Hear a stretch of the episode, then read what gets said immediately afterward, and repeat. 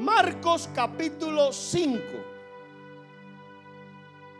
Uno de los de las historias bíblicas más difíciles de predicar, no por lo que pasó, sino porque la ha predicado tanta gente que usted le dice al Señor, ¿y ahora qué digo? Ya usted la ha escuchado de cada predicador por donde ha pasado, pero yo solamente hago lo que Dios me dice que haga. Créame que estos son los mensajes que se escriben el último día, porque usted le dice al Señor, no, dame otra cosa, que ya la gente está cansada de oír esto. No, vamos. Marcos capítulo 5, verso 21. Dígame cuando lo tenga, por favor. Acompáñeme, dígame. Pasando otra vez Jesús en una barca a la otra orilla. Se reunió alrededor de él una gran multitud. Diga conmigo, gran multitud y él estaba junto al mar. Y vino uno de los principales de la sinagoga llamado Jairo. Y luego que le vio se postró a sus pies. Y le rogaba mucho diciendo, mi hija está agonizando, ven y pon las manos sobre ella para que sea salva y vivirá. Fue pues con él y le seguía una gran multitud, diga conmigo, una gran multitud. Ahora diga bien fuerte esta parte conmigo, y le apretaban pero una mujer, pero una mujer que desde hacía 12 años padecía de flujo de sangre y había sufrido de muchos médicos y gastado todo lo que tenía y nada había aprovechado. Antes le iba peor. Cuando yo hablar de Jesús, vino por detrás entre la multitud y tocó su manto porque decía, si tocare tan solamente su manto, seré salva. Y enseguida la fuente de su sangre se secó y sintió en el cuerpo que estaba sana de aquel azote. Luego Jesús, conociendo en sí el poder que había salido de él, volviéndose a la multitud, dijo, ¿quién me ha tocado? Sus discípulos le dijeron, ¿ves que la multitud te aprieta y dices, ¿quién me ha tocado? Pero él miraba alrededor para ver quién había hecho esto. ¿Quién había hecho esto? ¿Qué cosa? Provocar que poder saliera de él. Entonces, la mujer temiendo y temblando, sabiendo que lo que ella había, había sido hecho, lo que en ella había sido hecho, vino y se postró delante de él y le dijo toda la verdad. Y él le dijo, hija, tu fe te ha hecho salva. Ve en paz y queda sana de tu azote. Haga conmigo esta oración bien sencilla. Diga, Señor, hoy yo no quiero que tú me toques. Yo quiero tocarte. Quiero tocarte. Padre, habla el corazón de tu pueblo. Padre, como tú has hablado al mío, como has hablado a mi vida, así te pido que le hables a tu iglesia. Todo corazón ahora endurecido. Todo corazón que se ha endurecido a tu palabra. Todo corazón que se ha endurecido al Evangelio. Todo corazón que se ha endurecido a la vida espiritual ahora mismo tú tomas control de ellos. Hay corazones endurecidos acá. Hay corazones endurecidos acá. A la palabra de Dios. Señor, en el nombre de Jesús, trata con ellos de manera sobrenatural. Yo me hago a un lado para que tu Espíritu Santo sea el que le hables a tu pueblo. Gracias te doy por su palabra. En el nombre de Jesús. Toda la iglesia, por favor, regáleme un fuerte amén. Vamos a usar dos, uno para lo que usted sabe y uno para el sudor. Lo que usted sabe, sudor. No hay una sola persona que camine sobre esta tierra, incluyendo los que están aquí dentro, que no necesite un milagro. Todos acá necesitamos un milagro. Sea para nosotros o para alguien más. Sea para la familia, sea para un ser querido, para un amigo. Todos acá necesitamos un milagro. De hecho, toda la humanidad necesita el principal y más maravilloso milagro que puede recibir alguien, que es el de volver a retomar aquello que le fue arrebatado en el huerto del Edén al hombre. El milagro más grande que puede experimentar un ser humano no es sanarse de una enfermedad que el médico le haya diagnosticado. El milagro más grande que puede, eh, que puede experimentar un hombre no es hacerse millonario de la noche a la mañana ni nada por el estilo. El milagro más grande que puede experimentar un ser humano es recuperar aquello que se perdió en el huerto del Edén. Es ser salvo. Es recibir la salvación de su alma.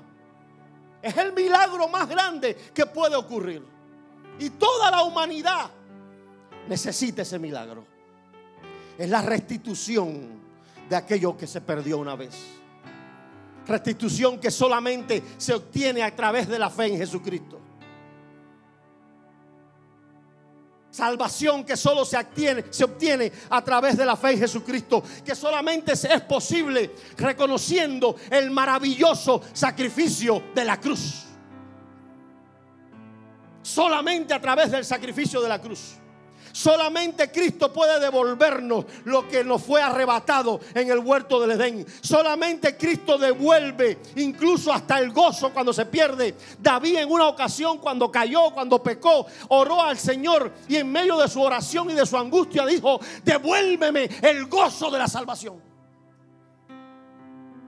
Él sabía que algo le faltaba y el milagro más grande que podía recibir David no era que se sanara el niño aquel que, que, por, que por cierto murió, aquel niño que nació producto de aquel pecado. No es, no es que se sanara aquel muchacho. De hecho, cuando vienen a decirle a David en aquella ocasión, ¿cómo mientras el muchacho está enfermo, cómo es posible que tú estabas ayunando y, y clamando por él y no comiste ni bebiste y ahora que el muchacho se muere, te levanta, te baña, te perfuma y estás comiendo? Dice David, porque mientras el muchacho estaba enfermo, yo clamaba a ver si Dios hacía algo. Pero ya no pasó. Dice David, después de haber hecho esa oración de devuélveme el gozo de la salvación, dice David, mas yo ahora voy a Él. Oh, ya yo recuperé lo que había perdido en esa caída. Ya todo se arregló con mi Señor. Todos necesitamos un milagro. ¿Cuántos necesitan acá un milagro? Qué lindo. Y esta historia, que hasta canciones se han escrito de ellas. Y es por eso que se hace tan difícil hablar de ella, porque usted dice, Señor, ¿qué le digo a tu iglesia? Yo le voy a decir lo que Dios me dijo que le dijera. La historia comienza con la llegada de Jesús en una barca de hecho, venía desde Gadara. Acababa de, hacer libre a un gadareno y, los gadarenos los botaron, lo botaron de allí, como usted conoce la historia. Lo expulsaron de allí porque como los demonios fueron a los puercos y los puercos eran sus crías, pues se molestaron con Jesús. Y le dijeron, vete de acá. Y él llegó a esa tierra. Y cuando arriba lo estaba esperando una multitud, diga conmigo, una multitud. Y cuando Jesús llega en medio de aquella multitud, ya está, me imagino, yo me lo imagino que ya iba a comenzar a enseñar o a sanar enfermos o a orar por los, por los necesitados. Y de momento llega alguien llamado Jairo y se arrodilla delante de él y comienza a decirle, ven a poner tus manos sobre mi hija porque está agonizando y se me puede morir. Y Jesús atiende al llamado de Jairo. Jesús le dice, vamos. Y en medio de aquella situación, de aquella, de aquella caminata, aparece una mujer que no es parte de la multitud. Una mujer que pertenece a otro grupo. Pertenece al grupo de los marginados. Pertenece al grupo de los rechazados. Pertenece al grupo de los que nadie se le quiere acercar. De los que son considerados malditos. De los que son considerados impuros, sucios, inmundos, indignos. ¿Usted cree que ahora hay distanciamiento social? No, esta mujer sabía lo que era distanciamiento social.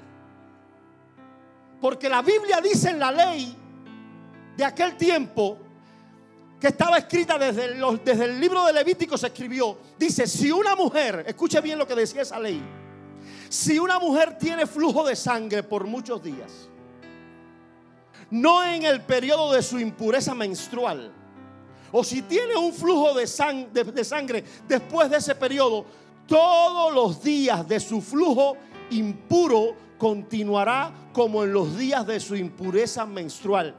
Es inmunda. Estamos hablando de 12 años desangrándose.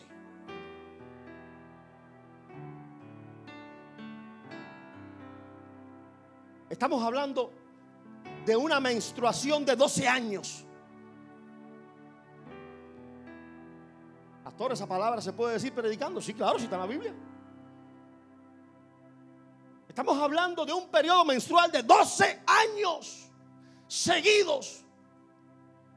Esta mujer es inmunda según la ley en aquel tiempo. Ahora mire, mire, le voy a dar un poquito más de esa ley. Toda cama sobre la que ella se acueste durante ese flujo será como en las camas durante su menstruación, quedará impura. Todo lugar donde ella se siente quedará impuro. Todo lo que ella toque quedará impuro. Cualquiera que toque esas cosas también, cualquiera que toque esas cosas también quedará impuro hasta el atardecer. Para los que no entienden, la mujer llega, se sienta en un lugar, se para, se va, el lugar queda impuro, usted llega, no sabe nada, se sienta, yo veo que usted se sentó y te digo, impuro, porque allí se acabó de sentar fulana.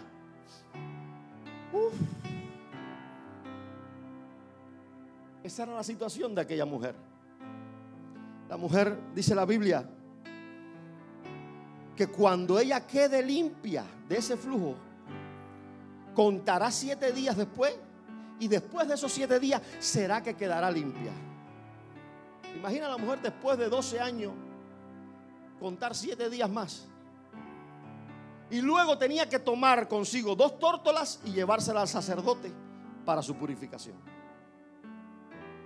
Quiero imaginarme a aquella pobre mujer pasando por los lugares donde vendían las tórtolas y diciendo, ¿cuándo me tocará comprar las mías?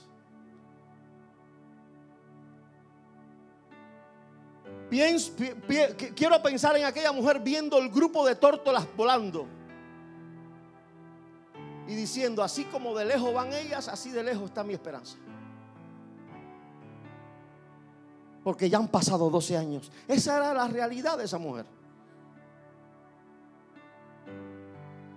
Delante de un Jairo que cuando usted contrasta a esta mujer con Jairo, principal de la sinagoga,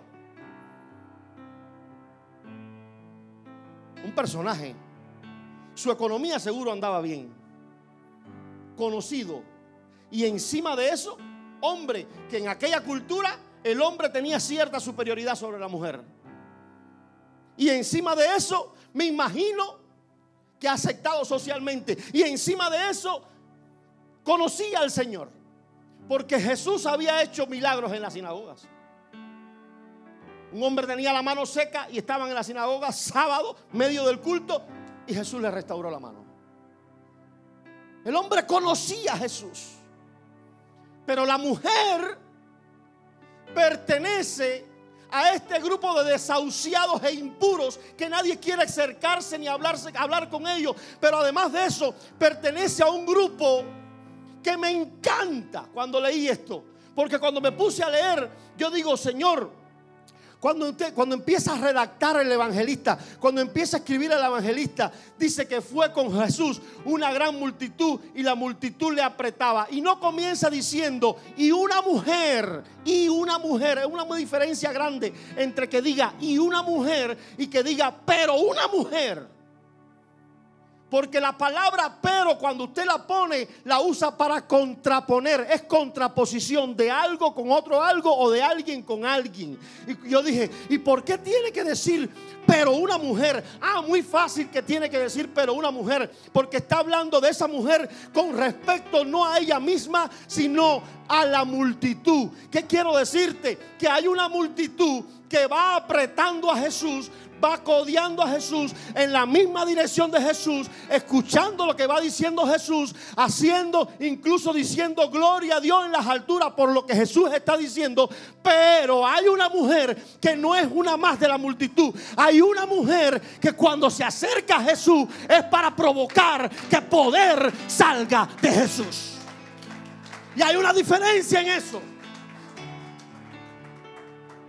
Hay una diferencia entre los que hacen bulto los que hacen grupo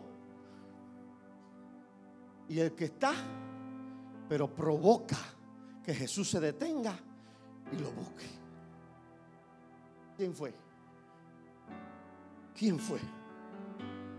El que me tocó. ¿Cómo que quién fue el que te tocó? Si te están oprimiendo, vas lleno de gente por donde quiera, te están chocando. No, no, no, no, no, no. Pero hay un toque que fue diferente. Por eso la Biblia dice, pero una mujer que no era una más del grupo, pero una que es inmunda, que es sucia, que nadie se le acerca, pero provocó que saliera poder de mí. Yo le decía, he hablado con varias personas sobre esto, entre ayer y hoy y le decía, qué lindo fuera que el, pueblo de Dios fuera como esta mujer, donde quiera que llegue. ¿eh?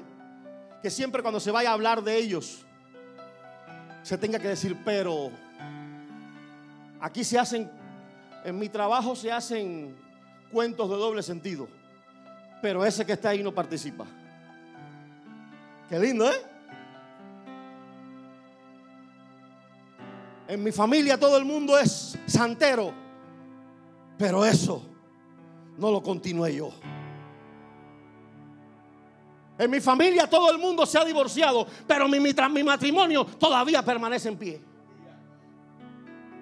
En mi, en mi, familia nadie tiene fe para creer que este se puede sanar, pero todavía mi fe permanece en pie y confía en que Dios va a hacer un milagro de sanidad. Pero yo soy diferente. Pero yo no soy igual que ellos. Pero yo no soy uno más de la multitud. Pero si ellos se saben las palabras de Jesús, saben exactamente todo lo que dice, tienen no sé cuánto conocimiento de cada palabra que ha hecho Jesús, de cada milagro que ha hecho Jesús. Pero cuando yo me acerco a Él, quizás no sepa mucho, pero cuando me acerco a Él, hago que poder salga de Él.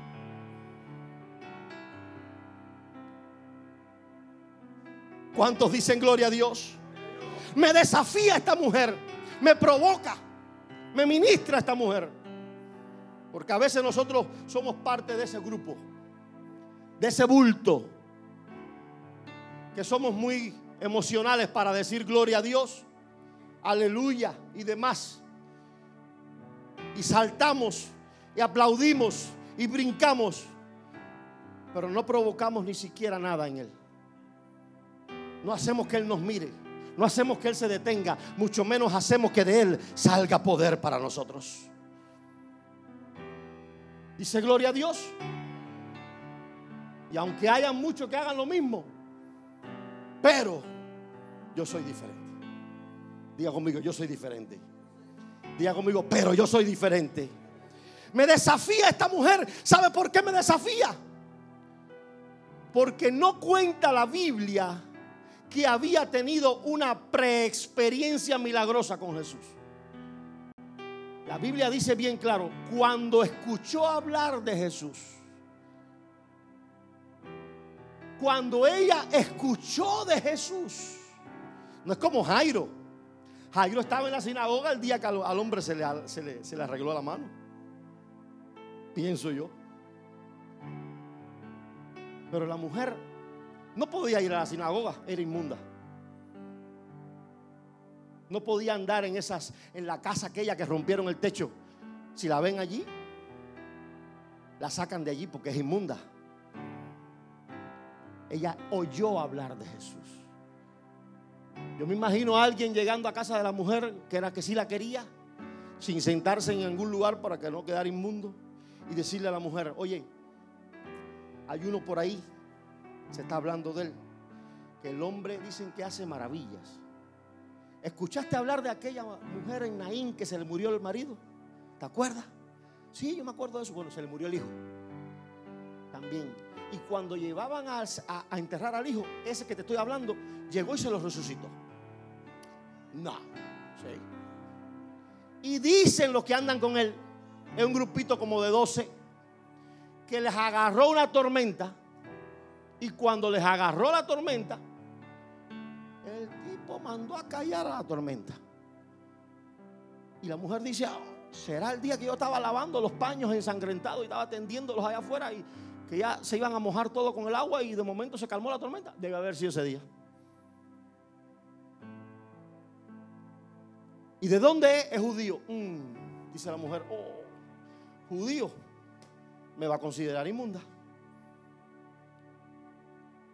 Pero voy a hacer algo, dijo la mujer.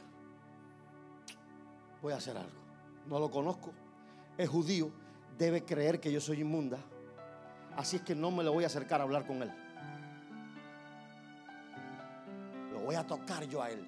Porque si es capaz de resucitar un muerto, si es capaz de, de calmar una tormenta, y si es capaz, como tú me estás contando, de haber levantado aquel, el hermano de las dos, el, grandote, el fuertote, hermano de aquellas dos que estaba cuatro días muerto. Si fue capaz de hacer eso, con que yo lo toque, lo mío se va a arreglar.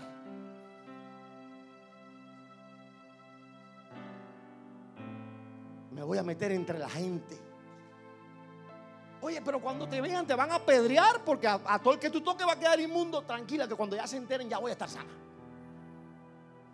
Porque semejante poder que tú me estás contando, con que yo toque la ropa de él es suficiente. Ni siquiera me voy a arriesgar a hablar con él, no sea que él me crea inmunda, porque como es judío,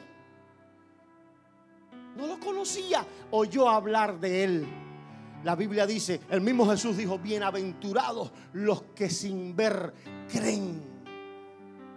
Todavía hoy, todavía hay hoy gente entre la multitud que iban ahí a ver lo que él hacía con la hija de Jairo, a ver si, si, podía resolverlo. Y cuando vieran, entonces creer. Todavía hay gente que es parte de la multitud de Cristo que necesita seguir viendo. Todavía hay gente que necesita pruebas. Todavía hay gente que necesita que corroborar las cosas, estar seguro de que sí, estar una, una nueva confirmación, por, probar de verdad que es. Jesucristo dijo, bienaventurados los que creen sin ver. Pablo dice cuando escribe, la fe viene por el oír. Esta mujer cuando oyó, cuando escuchó lo que, lo que hacía Jesús, ella dijo, si lo toco, me sano. Con tanto tiempo, si lo toco me sano. Esta mujer me desafía, ¿sabe por qué? Porque 12 años es mucho tiempo. Señores, 12 años 12 años es mucho tiempo, 12 años de intento desalienta a cualquiera cuando no hay resultado. Doce años de intento desalienta a cualquiera. Ya hice 10 ayunos por mi hijo. Ya ese se va al infierno. 12 años sangrando, desangrándose. Y todavía dijo, si lo toco me sano. 12 años, cualquiera pierde la esperanza. Me desafía esta mujer porque para ella 12 años no significaba nada. No significaba el fin de las cosas. Me desafía esta mujer porque para ella 12 años no significó, bueno, ya se puede vivir con esto. ¿Ha visto la gente que ya los médicos le dicen, pero tranquilo, con eso se puede vivir?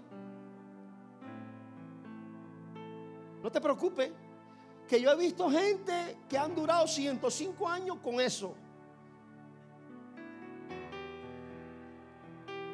Se imagina al médico, a los médicos diciendo a la mujer, tú tranquila, puedes vivir sangrando, llevas 12, ¿qué más da 60 más? No, ella no. Ella no guardó su esperanza en eso. Hoy los médicos te dicen mucho eso. No, yo conozco casos de eso. Y se han muerto y no han muerto ni de eso. Es como el fumador que te dice, yo conozco un montón de gente que se han, muerto de, cáncer en los pulmones y no ha sido por el cigarro. Han estado fumando toda la vida y se han muerto de cáncer, pero no es, no es por el cigarro, no, no, otras cosas. El hígado, el páncreas, no sé qué. Esta mujer no. Pero gloria a Dios por esta mujer. Gloria a Dios por esta mujer. Dice la Biblia que lo había gastado todo. Pero claro, la mujer no conocía a Jesús hasta ese día que escuchó hablar de él. Ahora yo doy gracias a Dios por esta mujer porque ya nosotros tenemos a Jesús. ¿Sabe cuánto gasto y cuánto tiempo te puede ahorrar Jesús?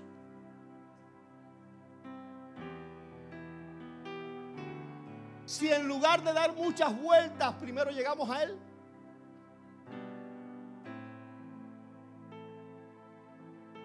Yo me pongo en el lugar de ella y yo digo, ay, mija, pobrecita tú. Ya nosotros somos bendecidos. Nosotros tenemos al Señor. Pero tú que empezaste después de 12 años, ¿escuchaste de Él? ¿Eh? Y nosotros, teniéndolo a Él, preferimos primero experimentar durante 12 años. Y cuando veamos que las cosas van de mal en peor, entonces vamos a Jesús. Teniéndolo ya.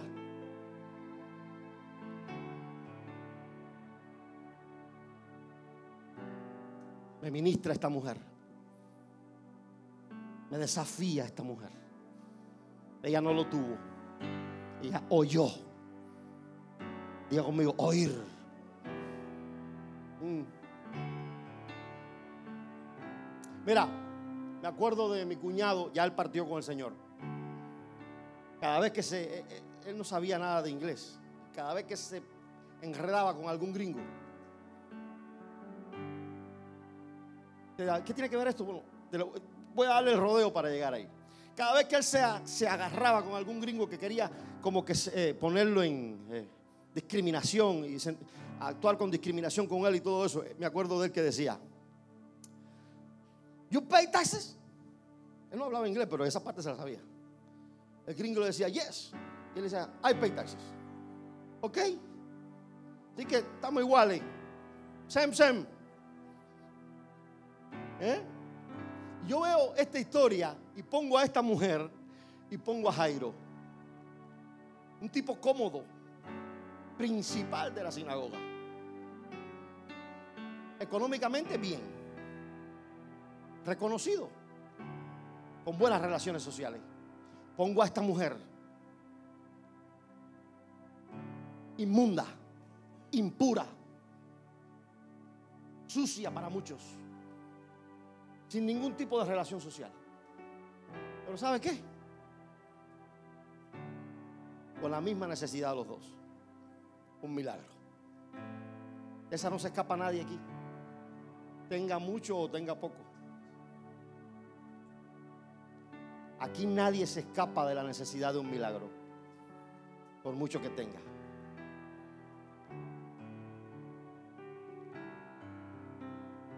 Solo que unos Van a Jesús, se postran ante Él y le piden por el milagro. Otros son más audaces y lo arrebatan.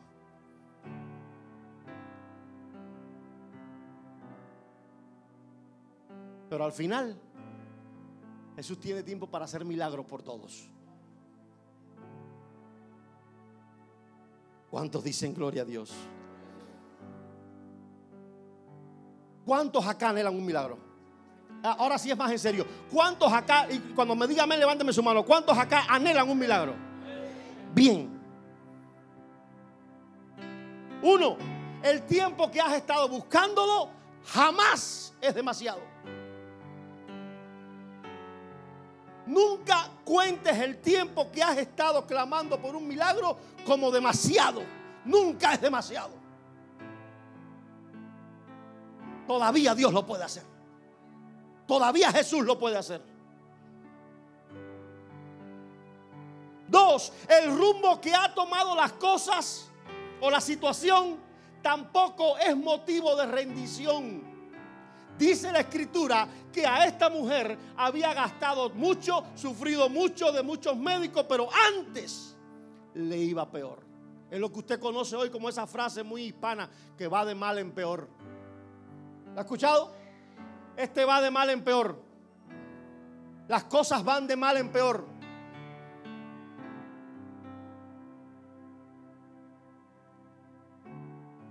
Nunca es demasiado.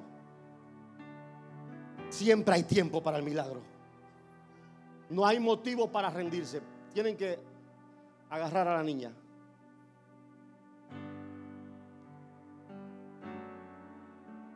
Tres, miren esta. No se preocupe por cuán mal esté usted, cuán sucio esté, cuánto pecado traiga. No se preocupe por eso. Preocúpese más bien por estar dentro del grupo y no provocar nada en el Señor.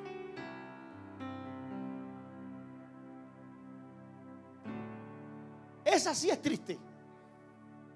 Si algo puede entristecerme a mí como miembro de un servicio a Dios, no como pastor, como normal, yo soy uno más de ustedes. Si algo me puede entristecer a mí, no es el venir un día con un pecado en mi corazón. Eso no me entristece. Eso me contrista y me hace arrepentirme. Ese no es el problema mío. Mi carga no es esa. Mi carga es no hacer que Él se detenga a ayudarme con ese pecado. Con esa suciedad. Con esa inmundicia. Ese es mi problema. Si algo triste puede experimentar un creyente hoy, es eso, llegar a la casa de Dios, desangrándose espiritualmente y no llamar la atención del Señor para que pare ese sangramiento. Eso sí es triste. Que a veces, a veces señalamos, este está mal, este no ora, este no sé qué, este no sé cuánto, este practica tal cosa, este dice esto, este y este y este, y señalamos todo el mundo. Como aquel fariseo que decía, yo no soy como este, yo no soy como este. Pero entonces llega ese, lleno de inmundicia. Y tranquilito allí le dice, Señor, soy pecador. Me fallo, me equivoco resbalo, caigo. Y el Señor dice, ¿quién me tocó? Seguro no fue el santurrón que decía, no, yo no, yo no, yo ando, yo ando a la, mil. Yo camino sobre las aguas. No, ese no. Jesús no se detiene por eso. Jesús se detiene por aquel que dice, estoy inmundo, estoy sucio, pero sé, sé que si nada más te toco el bordecito de la tela, todo esto se va a arreglar.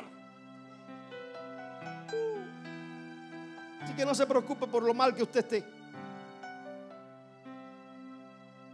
¿Quieres un milagro? ¿Cuántos quieren un milagro? Diga conmigo, quiero un milagro. Diga fuerte, quiero un milagro. No diga ahora, necesito un milagro. necesitas un milagro, debes de estar dispuesto a enfrentar y afrontar aquello que por tiempo has evitado. 12 años evitando a la multitud. 12 años evitando a la gente. 12 años evitando acercarse a alguien. Y ese día dijo, si, no, si ya no dejo de evitar esto, no alcanzo lo mío. Si quieres un milagro, debes enfrentar aquello que por mucho tiempo has evitado. ¿Sabe de cuántas bendiciones nos privamos nosotros? Por el tiempo que llevamos sin decirle la verdad a una persona en su cara, en su rostro, sin faltar respeto, sentarse y decir la verdad mirando a los ojos a nuestros hijos. Por temor a que se molesten. A nuestros padres, a nuestra familia no creyente. Por temor a que se molesten y evitar problemas. Y Dios loco, deseoso de hacer el, milagro, pero no sucede hasta que tú no enfrentes aquello que has estado evitando por tanto tiempo.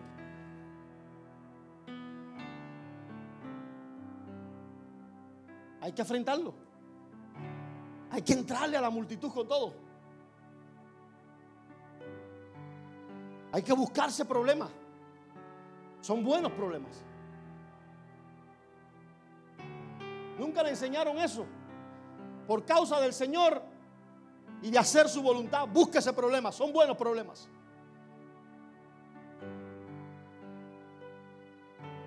No importa cuánto Jairo haya a su alrededor. Y que Jesús los esté ayudando a cada uno de ellos. No importa. Hay tiempo para su milagro. Jesús tiene tiempo para el suyo también. Y para el mío. No tema traerle a Jesús tanta impureza y tanta suciedad. Si usted no lo hiciera, Él no tendría nada que llevar a la cruz.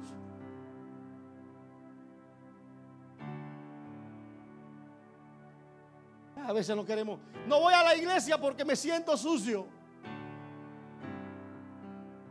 No voy al culto porque me siento impuro. ¿Y el trabajo del ejército? Llevar esas impurezas a la cruz del Calvario. Dice amén. Y cuando su mayor preocupación no sea cuán sucio está, sino que su mayor preocupación sea no ser uno más de la multitud, sino uno diferente que hace que y provoca que poder salga de él, los milagros van a pasar. Dice amén. Termino con esto. Muchos nos estamos desangrando por meses, por años, por semanas. Nos estamos desangrando en el Espíritu. Desangrándonos en el Espíritu.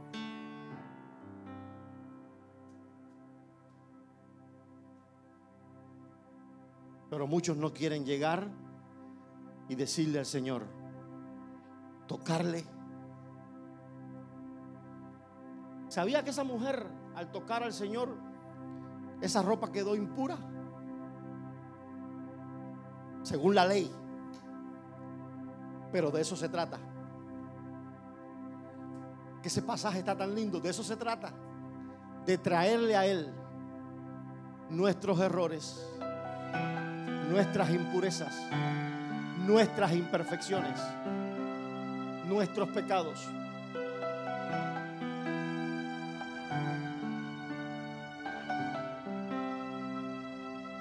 Como algo tan sucio según la ley, tan impuro según la ley, lo que provoca es que poder salga de él.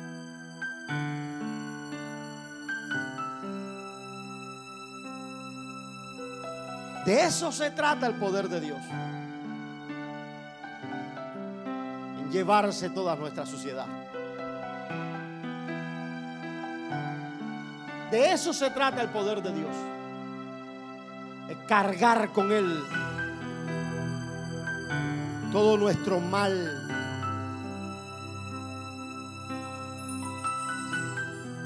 Pero lo único que se necesita es gente diferente que diga, voy a tocarlo. Voy a tocarlo. Voy a buscar mi milagro de verdad. No me importa lo que me tenga que enfrentar. No me importa lo que tenga que hacer. No me importa el mal que me vaya a buscar, ni el odio de nadie, ni el rechazo de nadie. No me importa nada. Al final aquí quien necesita el milagro, ese soy yo. Quien necesita el milagro son mis padres. Quien necesita el milagro son mis hijos. Quien necesita el milagro es mi familia. Y por eso yo voy a buscar ese milagro. Me voy a meter entre la multitud. Voy a hacer lo que nadie hace. La gente está acostumbrada a ir alrededor de Jesús, a hablar las palabras de Jesús, a ir en la misma dirección. Pero nadie provoca nada. Y como yo quiero el milagro de parte de Dios, voy a meterme y voy a provocar que el poder salga de él. Alguien puede decir bien fuerte, gloria a Dios. Póngase de pie en esta mañana.